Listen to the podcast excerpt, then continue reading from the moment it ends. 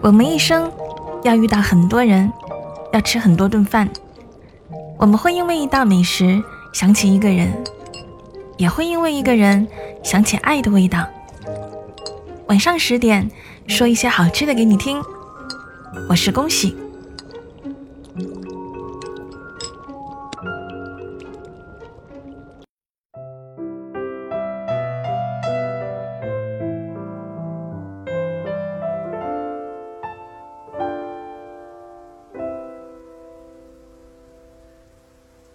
前两天和家人聊天，谈到了深圳初夏的多雨，还有楼下刚开的煎饼摊，谈到自己如今的起居工作，最后还是无可避免的谈到了感情状况。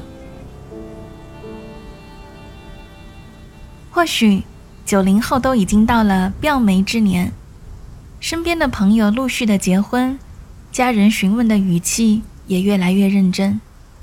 搞得我自己都有些怀疑，是不是以情狂继之？其实我也羡慕甜甜的爱情。高中班级里的神仙眷侣敏敏和阿邹，在前不久也修成了正果。结婚照下是一水的祝福和羡慕。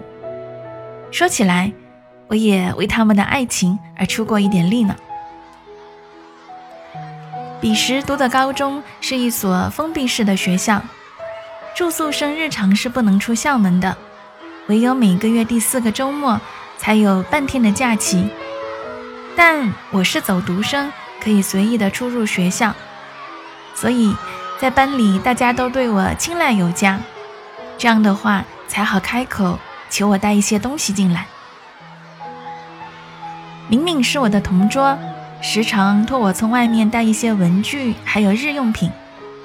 他也会把妈妈做的点心带给我吃。这天体育课，敏敏拉着我的手，偷偷地说：“晚自习的时候，帮我带一个鸡蛋饼呗，加两个鸡蛋，一个火腿。”校门口有许多的小吃店，在我们眼里是。改善伙食的宝藏摊位，其中李阿姨摊的鸡蛋饼又大又厚，用量也超实在。每到放学，她的推车前总是挤得满满当当，去的晚了，排队都要排好久。我有点诧异的问：“你不是减肥吗？咋啦？失败啦？”敏敏害羞的说。哎呀，你就别问了。我的心里已经猜出了七八分，估计这个小妮子是给阿邹带的，顺口就答应了下来。李阿姨做的鸡蛋饼，饼皮是用面粉和玉米淀粉加水兑成米糊，锅子是圆圆的煎锅，也可以做煎饼果子。坚果加热刷油。用小竹竿均匀地把米糊摊开，米糊的香和热油就慢慢地散发出来了。接下来敲上鸡蛋，同样用小竹竿打散摊开，撒上葱花、香菜、芝麻。紧接着，李阿姨就用铲子熟练地给饼皮翻了个面儿，把火腿肠撒上香油，对半锅鱼饼下，再在背面刷上阿姨秘制的酱料。撒上小粒的腌萝卜丁，卷好入袋。每次看到这一通行云流水的操作，我都忍不住啧啧称叹，心想着以后毕业就跟李阿姨学摊饼的技术，然后把鸡蛋饼藏到包里，带回给了明明。他拿到饼，果然径直的走到了阿邹的座位，放进了他的抽屉里。明明说：“阿邹要去体考了，想给他改善一下伙食。”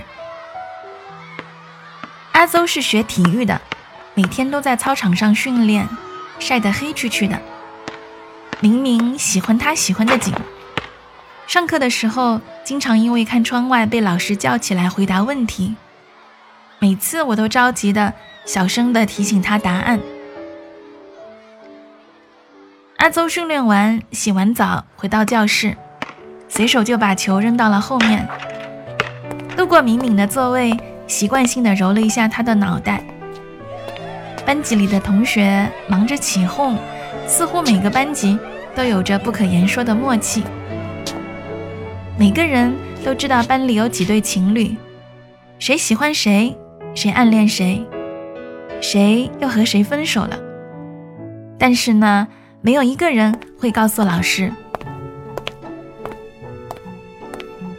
阿邹回到座位，就自然的看到了鸡蛋饼，冲着明明挤了一下眼睛，就大口的吃了起来。明明偷瞄了一下，垂着眼眉，偷偷的笑。接下来的半个月里，我多半都是帮他给阿邹带鸡蛋饼，加火腿的，加肉松的。待到李阿姨都习惯性的给我做好，放到保温箱里。阿邹呢，竟然也是吃也吃不腻。教室里总是有一股鸡蛋饼的香味儿，李阿姨的生意也越发的好了起来。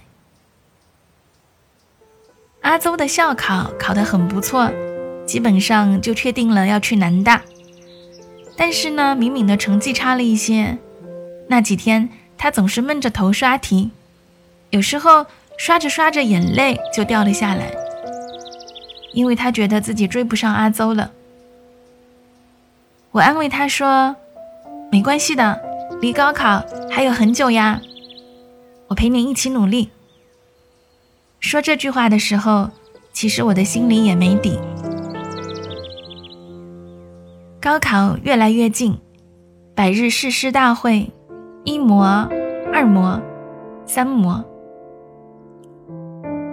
敏敏拼了命的学，偶尔托我帮他带鸡蛋饼给阿邹改善伙食。听他的舍友说，他有时候说梦话都在背单词。三模的时候，分数线还是够不到阿邹的学校。阿邹的个子很高，肌肉发达，但是心却很细。他早就看出了敏敏在担心。临近考场前。他揉了揉明明的脑袋，告诉他：“别担心，好好考，考不好也没事儿。我也不想去南京，这样的话就吃不到鸡蛋饼啦。”我始终忘不了当时明明眼里一闪而过的光，那样的坚定而温柔。后来我也不知道他们有没有考在了一所大学。时间就像一架梯子，我们只能向上攀爬，带着自己所有的梦，绕过云朵，越过群山，接近未来能归宿。很多年之后，我回母校探望班主任，李阿姨的鸡蛋饼摊车刷了新的油漆，换了招牌，学生们还是一双双渴望的眼睛。